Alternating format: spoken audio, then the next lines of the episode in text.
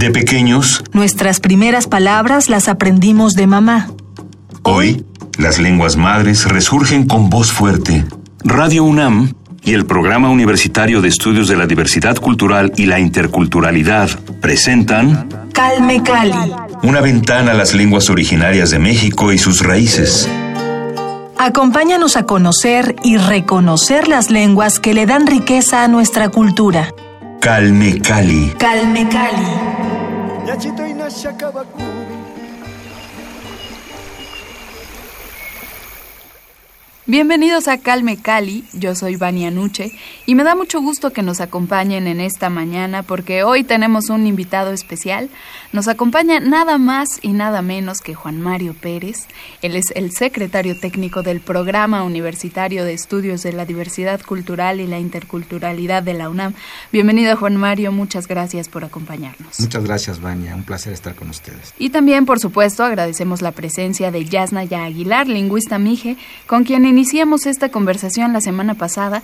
Si se perdieron la primera parte de esta charla, recuerden escuchar el podcast en el sitio de Radio UNAM, www.radiounam.unam.mx. Y justamente en la emisión anterior nos contabas, Yasnaya, sobre esas actitudes ambivalentes que ha adoptado el Estado con eh, con respecto a la autonomía de los pueblos originarios, ¿no? Esa autonomía que han reclamado durante mucho tiempo y que se les ha negado o se les ha ignorado en ese sentido. Nos hablabas de cómo se le ha hecho un, eh, decías, uso capitalizable de las tradiciones indígenas y de cómo el gobierno se aprovecha solamente de los beneficios que le otorga la diversidad cultural, ¿no? De los beneficios, eh, hablando específicamente del folclore. Usando tu referencia a ese afán del gobierno, y me gustó el término que utilizaste de descafeinar, de despolitizar el asunto del reconocimiento a las comunidades originarias, me gustaría ahora cederle la palabra a Juan Mario para retomar el tema de la resistencia que mantienen todas las comunidades indígenas pese a las evasivas del Estado. En un artículo tú señalas, por ejemplo, que el Estado mexicano, que tiene 200 años, 205 años de existir, algo así, eh, ha tenido más éxito eliminando lenguas indígenas que 300 años de colonia. ¿no? Eh, y en efecto, concordamos, Yasnaya, pareciera ser que el Estado mexicano únicamente reconoce derechos culturales. Los acuerdos de San Andrés, bueno, están ahí, pero parecieran ser letra muerta. Y estas acciones de autonomías, los caracoles, por ejemplo, o en Michoacán, este, Ostula, etcétera, etcétera, parecieran ser islas que han sido toleradas. ¿no? En el caso Ayuk hay un resurgimiento eh, muy interesante de una visión particular de construir una sociedad, de construir un modelo asociativo. En torno, sí, desde luego, con un eje fundamental en la lengua, pero también eh, la acción política, pero también la construcción de la educación, ¿no? La música, etcétera, etcétera, etcétera. Eh, platícanos un poco de eso, porque pareciera ser que este, eh, esto no es eh, desafortunadamente una posición compartida por los diversos pueblos, las diversas culturas indígenas de nuestro país. Platícanos un poco del caso Ayuc. Eh, sí, creo que el Estado mexicano es tan fuerte que las respuestas a, a su presión sí son muy distintas, ¿no? Eh, como tú dices, no hay un consenso. El caso Mije, eh, yo creo que también es difícil generalizarlo, ¿no? No es lo mismo la respuesta que ha tenido, por ejemplo, San Juan Guichicovi, que está en la baja en el istmo, eh, que se elige por partidos políticos, eh, etcétera, que la región media, la región alta. Entonces también, incluso dentro de la región Mije, hay diferencias um, de respuestas al Estado. Y ahí quisiera ver, eh, para poder llegar, digamos, a la región Mije, eh, que eso es posible también a una serie de circunstancias históricas bien particulares. Eh, no conozco muy bien todo, todo el, el, caso de todos los pueblos este, indígenas en México, pero para el caso de Oaxaca, eh, resulta que el nivel de gobierno, eh, eh, digamos tradicional, nuestras asambleas, coincide con un nivel que reconoce el Estado, que es el municipio. Entonces, eh, tenemos estos tres niveles de gobierno, el federal, el estatal y el municipal, que reconoce y tiene poderes. O sea, un municipio es, es autónomo, es, bueno, relativamente, es libre y soberano, como dice este, la, ley. Eh, municipio libre y soberano de tal. Entonces, de alguna manera los pueblos en Oaxaca, y sobre todo en el caso Mije, cooptamos, por circunstancias históricas, un nivel de gobierno. Eso no sucede en otros lados, en donde aunque tienen sus autoridades tradicionales, casi todo, siempre las cabeceras municipales están en manos de, no indígenas y las unidades submunicipales que ya no reconoce la Constitución, eh, llámese agencias, llámese departamentos, llámese delegación, no, depende de cada estado, como le llama a estas unidades, son donde están los pueblos indígenas.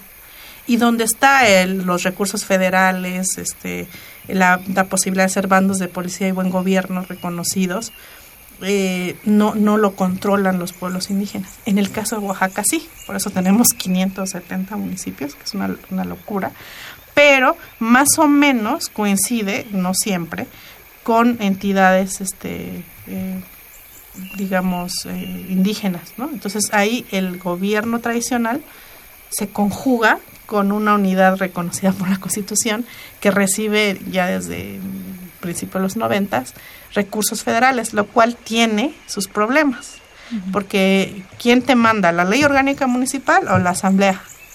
Entonces se genera ahí una, una situación bien, bien particular y además desde mm, creo que el 92, 94 por ahí, la ley de Oaxaca reconoce que estos sistemas funcionan distinto al resto del país. Y ese es el único caso que yo conozco en México, donde mal que bien el Estado reconoce que aquí está, que estos municipios funcionan de otra manera. Y eso hace y posibilita, me parece, eh, que la comunalidad, o esa, eh, que es una estructura, una organización social, en donde eh, los ejes como el, gobierno, pues se decide comunalmente. No hay campaña en mi pueblo, que no es el caso de todos, también hay mucha diversidad, eh, no hay campañas electorales para presidente municipal. Tiene que ver con un sistema de cargos. El trabajo muchas veces se resuelve de manera comunal, en la asamblea se decide cómo se va a utilizar los recursos que llegan federales. Eh, la fiesta es comunal. Eh, el territorio, la, la, manera en la que poseemos el territorio es comunal, no hay propiedad privada. Entonces, esta estructura se relaciona con una estructura que sí reconoce el Estado. Entonces, yo creo que eso ampara muchas de las iniciativas es como haber hackeado una, estructura de Estado, que es el municipio. Y por eso creo que, pasa esto, ¿no? Y en el caso Mije, eh, sí hay un, yo creo que desde, ah, igual que los tlaxcaltecas, eh, una gran parte de la región Mije no fue tributaria de la Triple Alianza. Y hubo ahí siempre tensiones bastante fuertes. Entonces hay como una tradición de resistencia, ¿no? Ya sea la Triple Alianza, en ese caso, y después hay una relación muy peculiar con en la colonia con los españoles, en el que nunca entra, eh, por lo menos en la parte alta, militarmente. Eh, van poniendo enclaves alrededor de la región Mije para eh, poder controlarla, pero no hay una digamos, no es la, misma relación que los pueblos zapotecos del valle o los nahuas del centro con esta parte, sino es un trabajo más de bien de evangelización bastante tardío para la parte alta, ¿no? Este, lo cual permite también que la relación con los sagrados sea todavía de un catolicismo muy peculiar en todo caso, que conserva muchos rasgos este, prehispánicos. ¿no? Y que adopta de manera muy afortunada, me parece, elementos de la otra cultura, como es la música, eh, la música sobre todo filarmónica de vientos, eh, que es, son instrumentos occidentales, pero eh, que se utiliza para, también otra vez son escuelas comunitarias de música que se mantienen comunalmente. Entonces hay una gestión muy comunitaria de la vida, casi en todos los aspectos la domina y la música y ha surgido propuestas educativas muy interesantes que en algunos casos el Estado ha adoptado como los bachilleratos interculturales que surgió como una iniciativa en Tlahuitoltepec, una propuesta de bachillerato comunitario que después retoma el Estado y el Estado de Oaxaca y, y lo hace un programa estatal institucional en diversas este, diversos pueblos. Y ahorita hay un surgimiento siempre con esta preocupación sobre lo educativo. Sin embargo, hay muchísimos retos, ¿no? Eh, ¿Como cuáles? yo creo que desde- por un lado lo veo desde fuera un poco con una mirada exterior y veo lo, lo valioso de lo que estás, de lo que sucede en los pueblos mijes, pero por otro lado también de, esta- de adentro se ven las amenazas fuertes que hay hacia estos sistemas y que están empezando a erosionar, ¿no? Y sobre todo se van siempre sobre la organización política, la asamblea. Cuando deshaces una asamblea, la divides, hay gran parte de, de esta gestión comunal de la vida se pierde. Es difícil recuperarla, ¿no? Pero creo que es posible, están casos como Cherán y ¿no? otros casos. Pero bueno, ahí, ahí estamos. Sí, claro, es posible siempre que haya resistencia. Sí. Eh, retomando el tema de la educación, me gustaría que nos hablaras sobre cómo has enfrentado tú este proceso de, pues justamente que desde la educación, desde la familia quizá también te quitan tu lengua, te apartan de tu lengua materna y te empiezan a meter el español, ¿no? ¿Cómo, eh, ¿Cómo fue este proceso para ti? Em, yo creo que es, em, en el caso de mi pueblo, mi pueblo está rodeado de otros pueblos indígenas. Entonces, yo de niña, eh, y, y ha habido muchos cambios, ¿no? Pero cuando yo era niña, la mayor parte de las personas y de los niños, la escuela, mis amigos, mis vecinos, hablábamos en mije. Entonces yo me acuerdo que muy pequeña, mi hermana y yo pensábamos que en todo México era igual. Que en la Ciudad de México hablaban náhuatl y español, que era lo natural. Entonces, eh, tenemos muchas visitas de zapotecos y de chinantecos y estamos rodeados de pueblos indígenas, por un lado, pues toda la parte mije, pero también los zapotecos. Entonces, no tenemos esta relación que pueden tener los pueblos, por ejemplo, alrededor de Texcoco, Nahuas, que sí hay una relación de discriminación muy fuerte. Y yo no tenía conciencia que era indígena, era mije, ¿no? Están los zapotecos. Entonces, crecí en un contexto que me cuidó mucho de, de eso, hasta que llegas a la escuela, ¿no? Entonces, también eh, mi historia familiar, eh, mi abuela es muy tiene ideas muy firmes sobre la lengua. Entonces ella decía, no, tiene esta idea de que no se debe hablar español. Para ella es el caso. Y que eso se aprende después. O sea, que es importante, pero eso te lo da la escuela después. Entonces, en mi caso fue muy claro como la instrucción de que tener muchos, bueno, ciertos años de mi vida como monolingüe. Y cuando entré a la escuela, que es una experiencia creo muy compartida con otros hablantes, no es que te enseñen español como segunda lengua. De hecho, hay en la UNAM todo un centro de enseñanza de español para extranjeros, pero no hay un centro de enseñanza de español para nosotros, para mijihablantes, para zapotecohablantes, que es distinto, ¿no? Y en el caso de, de aquí es muy interesante, y eso podría hacer la universidad, crear un programa de enseñanza como segunda lengua. Y no es, es, es como si, no sé, tú eres de la Ciudad de México, Sí, sí. si tú en tu familia te hablan español, creces hablando español y de pronto vas a la escuela y te empiezan a enseñar ruso. No enseñar ruso, te empiezan a enseñar a sumar en ruso, pero nunca te han enseñado ruso. Obvio no vas a entender. Claro. Y entonces dicen, no, es que los niños indígenas tienen problemas de aprendizaje. Pues claro, porque ¿cómo voy a aprender a sumar en ruso si nunca te han enseñado Es ruso? otro código. Exacto, y es, y es ilógico, totalmente. Entonces así fue como se enseñó, como a mí me enseñaron español, nu- nunca me enseñaron español como segunda lengua a unos niños de 7, 8 años eh, con las estrategias pedagógicas para eso. Entonces aprendimos sobre todo a decodificar las letras. Entonces sabías que la T sonaba así, más la A así, y podías leer un texto sin entenderlo. Yo me aprendí muchos textos de memoria así para poder dar la lección, o sea, decir, a ver, lee, y yo leía, me los fui aprendiendo de memoria y después cuando fui aprendiendo español dije, ah, mira, significas. Entonces eso nos pasaba, ¿no? Entonces podíamos leer sin entender y después irlas iluminando con... La anécdota del pueblo marca que, bueno, uno se aprendía de memoria el libro de texto, pero entonces cuando llegaba un nuevo maestro se daba cuenta que estabas recitando de memoria y te cambiaba el libro y no sabías qué hacer. Exacto.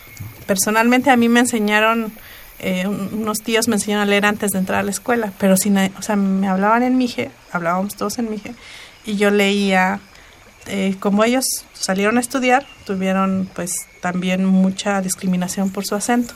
Entonces ellos querían que yo leyera sin acento, leer sin habl- hablar español.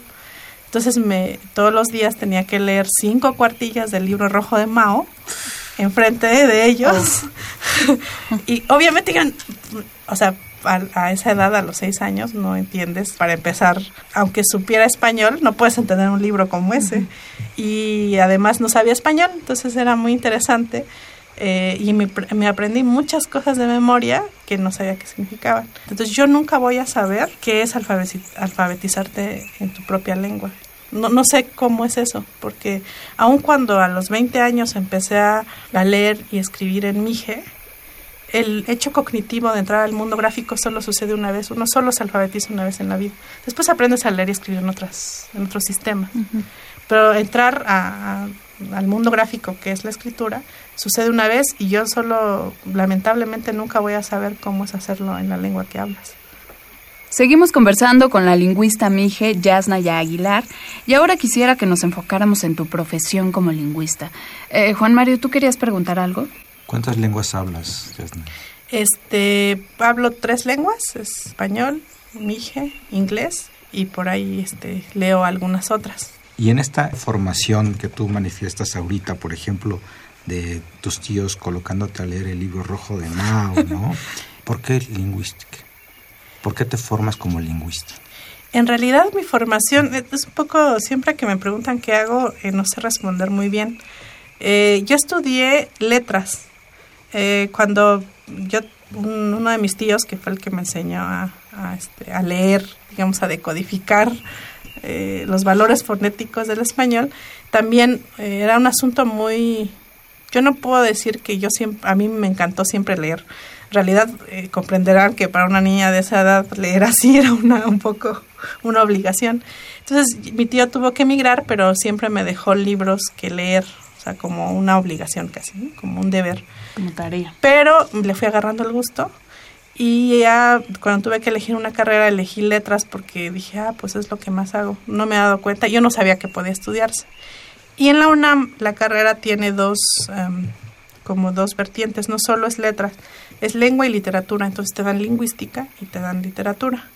Y eh, ahí conocí a un amigo que estaba haciendo su tesis sobre lingüística del español pero empezamos, él quería cambiar a estudiar lenguas indígenas, entonces empezamos a trabajar Mije. Y fue así que, que también eh, me di cuenta que, bueno, me gustaba mucho la lingüística, eh, me gusta la literatura, pero eh, me di cuenta que no sabía yo nada de mi lengua, que no sabía cómo escribirla, que no, no tenía información. Entonces, al, al, empezar a trabajarla, ya después hice la maestría en lingüística, pero fue por literatura que llegué y por la UNAM, que tiene esta carrera un poco híbrida, que llegué a, trabajar eh, lingüística y después eh, me interesó mucho la gramática, es algo que todavía me apasiona mucho, la, parte gramatical del Mije, pero también me di cuenta que al mismo tiempo esa lengua estaba perdiéndose en mi comunidad, algo que de niña era muy distinto, ahorita es totalmente diferente, en muy poco tiempo, y también me empezó a interesar la parte social del uso de estas lenguas. Ahora tú eh, estás nuevamente habitando en tu comunidad, ¿no?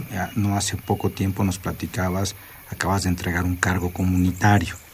eh, ¿Cómo ha sido para ti regresar a la comunidad, digamos, una vez que recorriste un poco este, este proceso de educación cognitiva, una licenciatura, una maestría y cuáles son los retos que, que hay por hacer en tu comunidad? ¿Qué retos en qué retos circunscribes a tu comunidad, a la lengua, Mije, eh, cómo, cuál sería el horizonte, cuál sería la, la, perspectiva.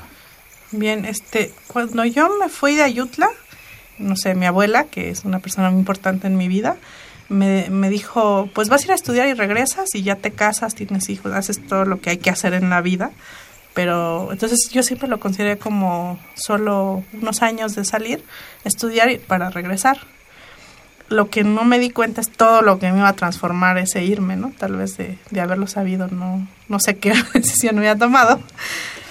Pero siempre tuve la idea de volver. Pero eso se fue, eh, ya no era solo estudiar la carrera, después fue la maestría, después fueron otros proyectos y la fui postergando, pero siempre estuvo ahí como en el fondo. Al principio regresaba para hacer eventos, cosas Después, ya que estuve en Oaxaca, pues iba todos los fines de semana y empecé a poder participar en las asambleas y a volver a retomar ya la ciudadanía y ser ya comunera y todo lo que implica. lo cual derivó en este cargo, eh, que después ya me hizo pensar en ya quedarme a vivir ahí. Creo que un, uno no se da cuenta todo lo que pierde, porque si bien ganas al salir y eh, hay toda esta idea positivista de que estudiar es bueno, y tan es así que la asamblea te, te perdona y es muy interesante, me parece muy generoso, ¿no? Tú eh, aquí tienes 18 años, eres un ciudadano y tienes obligaciones. Allá a los 18 tienes que empezar a ir a las asambleas. Pero si estás estudiando, te lo perdona la comunidad, porque se supone que estás, que después vas a ayudar a tu comunidad, aunque eso no siempre sucede. Eh, es muy generosa en esa parte con los estudiantes. Pero regresando, uno uh, puede cometer, yo siento muchos errores en los que trato de, de, de estar pensando mi, mi, participación en la comunidad. Uno es de, el, el típico caso como el de Ofrosina Cruz, eh, de que regresas y quieres ser la presidenta municipal porque ya estudiaste, aunque no sabes nada, como tu comunidad no has dado ningún otro cargo, eh, etcétera. Con una idea muy ajena a tu comunidad. Claro. Perdón, tú me diste la pauta y la voy a aprovechar. Eufrosina Cruz, ¿no? Una discusión a nivel nacional, incluso, uh -huh. ¿no? Por la eh, violación a sus derechos eh, humanos, a ser elegido, a votar y ser votado, una, una constitución que a cualquier ciudadano mexicano le permite este, estos hechos, pero hay también toda esta otra cuestión, como tú lo has dicho, ¿no? Una mujer que no había, que no pasó por el proceso de cargos, ¿no? O sea, que no empezó, tienes que empezar por el primer peldaño para llegar hasta la cima de la escalera, hablando coloquialmente. Y toda esta crítica eh, y todo este esta defensa ultranza de voy a mencionarlo así, de feministas, ¿no? Que probablemente también desconocían esta otra realidad comunitaria. Yo sé que eh, tienes algunas, algunos puntos de vista en torno, a, en torno a estas posiciones, en torno a, eh, no recuerdo bien qué término utilizas o cómo lo llamas, pues, pero a todo este feminismo, que evidentemente no, no, no es que lo rechaces o no es que, o que, o que digas que está mal, pero este feminismo que no se tomó particularmente a la tarea de conocer el proceso comunitario. Híjole, es un tema bien, bien espinoso y bien complejo, pero hay un movimiento de mujeres indígenas muy fuerte en, en Oaxaca, eh, creo que en, en, todo el continente, este, muy importante, y es interesante, eh, bueno, eh, está, está el, tenemos una imbricación de sistemas en el que vivimos, ¿no? Hay un sistema patriarcal, un sistema colonial, un sistema capitalista. Entonces, entre todo esto, este, no puedes eh, analizar la realidad solo desde, digamos, desde un caso, desde un punto de vista, sino imbricando ahí todos estos sistemas, ¿no? Todo el tiempo están jugando y jerarquizándose. Y yo creo que de lo poco que voy conociendo, hay muchas mujeres indígenas que están trabajando por mejorar las condiciones de las mujeres indígenas. Y eh, a veces se llaman feministas cuando hay que decirlo en español y a veces no. Y es muy interesante esas discusiones que se dan, ¿no? Eh, hace poco, gracias a, a mi amiga Tajeu Díaz, eh, conocí el proceso de la Asamblea de las Mujeres Indígenas de Oaxaca, que es muy interesante. Y eh, lo que sucedió, creo, con Efrosina es que le dijo a la sociedad hispanohablante, digamos, mestiza, eh, mexicana, lo que necesitaba oír, exactamente lo que sucede en las comunidades, sin conocer el proceso. Entonces, a mí me parece un gran reflejo, es como un espejo, Frosina. Y entonces es interesantísimo como tanto la izquierda como la derecha coinciden en Ofrosina. Es muy interesante ver a Elena Poniatowska escribiendo sobre Ofrosina, como a Margarita Zavala, siendo amiga de Ofrosina. ¿Por qué hay una, una, un posicionamiento único sobre Ofrosina, casi consensuado? De que este, las comunidades indígenas violan derechos de las mujeres, eh, de que este, eh, les niegan la participación política, cuando es un proceso bien complejo y cuando no se reconoce la trayectoria de muchas otras mujeres indígenas que han, llevan décadas trabajando por mejorar las condiciones de las mujeres y la participación política misma. Mi comunidad es un claro ejemplo. Eh, mi comunidad es el primer municipio Mije que tiene una mujer eh, como presidenta municipal en el año 2007. No hay un artículo que yo conozca en medios que tenga cierta repercusión sobre esa mujer presidenta en mi comunidad. En 2014 vuelve a haber otro nombramiento de una mujer casada, que también tiene que ver con eso, que es presidenta municipal. Entonces van dos presidentas municipales en bien poquito tiempo en, mi pueblo. Desde que yo me acuerdo, las mujeres hemos este, participado en las asambleas y también las mujeres en mi comunidad, no quiero generalizar porque cambia mucho, eh, podemos ser comuneras, es decir, heredar tierra. Y eso te da otra perspectiva, ¿no? Para poder este, tener participación política. Y además que no se ve en mi comunidad, no es que uno anhele tener un cargo, es muy pesado, no te pagan, ¿no? Entonces, si tú eres una mujer madre soltera, pues no vas a querer un cargo, porque ¿quién va a mantener a tu familia? Porque los cargos se asumen en familia. Yo mismo requerí mucha ayuda de la familia para poder dar el cargo. Entonces, eh, es ya bastante sospechoso que una mujer quiera tener un cargo. Eh, yo no conozco la, bien la comunidad de Afrocina, mi amiga ha hecho una tesis sobre, sobre su comunidad, sobre la comunidad de Afrocina, entonces te das cuenta de entrada que no puedes en estas comunidades que es un sistema de méritos llegar y decir bajo esta idea liberal de tengo derecho como individuo de votar y ser votada sin haber hecho digamos, otra. Es, es, como en el SNI, como decía una amiga, este, es, un sistema de méritos, o sea, tú necesitas hacer ciertas cosas para poder tener eso. Pero, pues, no hay una búsqueda activa del poder, ella sí lo busca activamente, ¿no? Y dice que es porque le están violando ese derecho. Y habría que ver más bien en su comunidad cuáles son los requisitos para poder ser presidenta municipal y si los respetó o no. Entonces, es un asunto de derecho individual versus derecho colectivo, siento y ella dice lo que ya la sociedad mexicana piensa de las mujeres indígenas y como lo dice cae en un terreno fértil y tanto izquierda y derecha dice sí. Y yo recuerdo, eh, no me acuerdo el nombre del, del, columnista en la jornada que escribió lo terrible que le estaban haciendo a Frosina Cruz. Así, aparte de ese caso se hacen generalizaciones terribles todo el tiempo y con un impacto mediático que me parece que no hace, no ayuda en lo absoluto al proceso de mujeres indígenas en Oaxaca.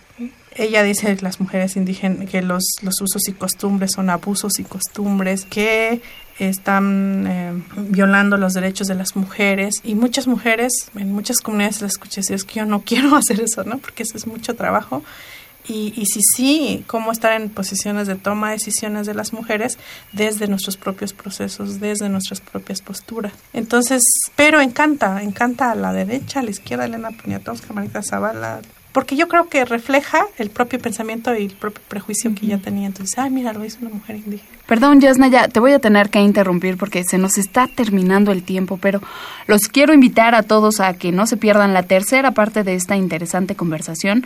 La retomaremos la siguiente semana, así que no se la pierdan. Nos van a acompañar, por supuesto, Yasnaya y Juan Mario para concluir esta sesión sobre la lengua mije.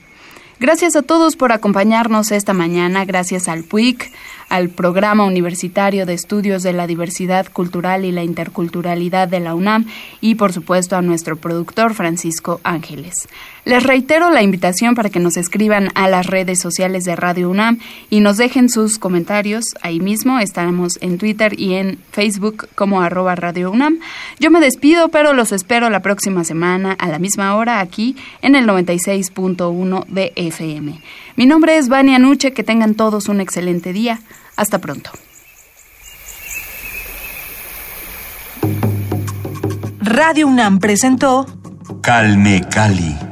Una ventana para conocer y reconocer las lenguas que le dan riqueza a nuestra cultura. Los invitamos a aprender un poco más de las lenguas madres de México en nuestra próxima emisión.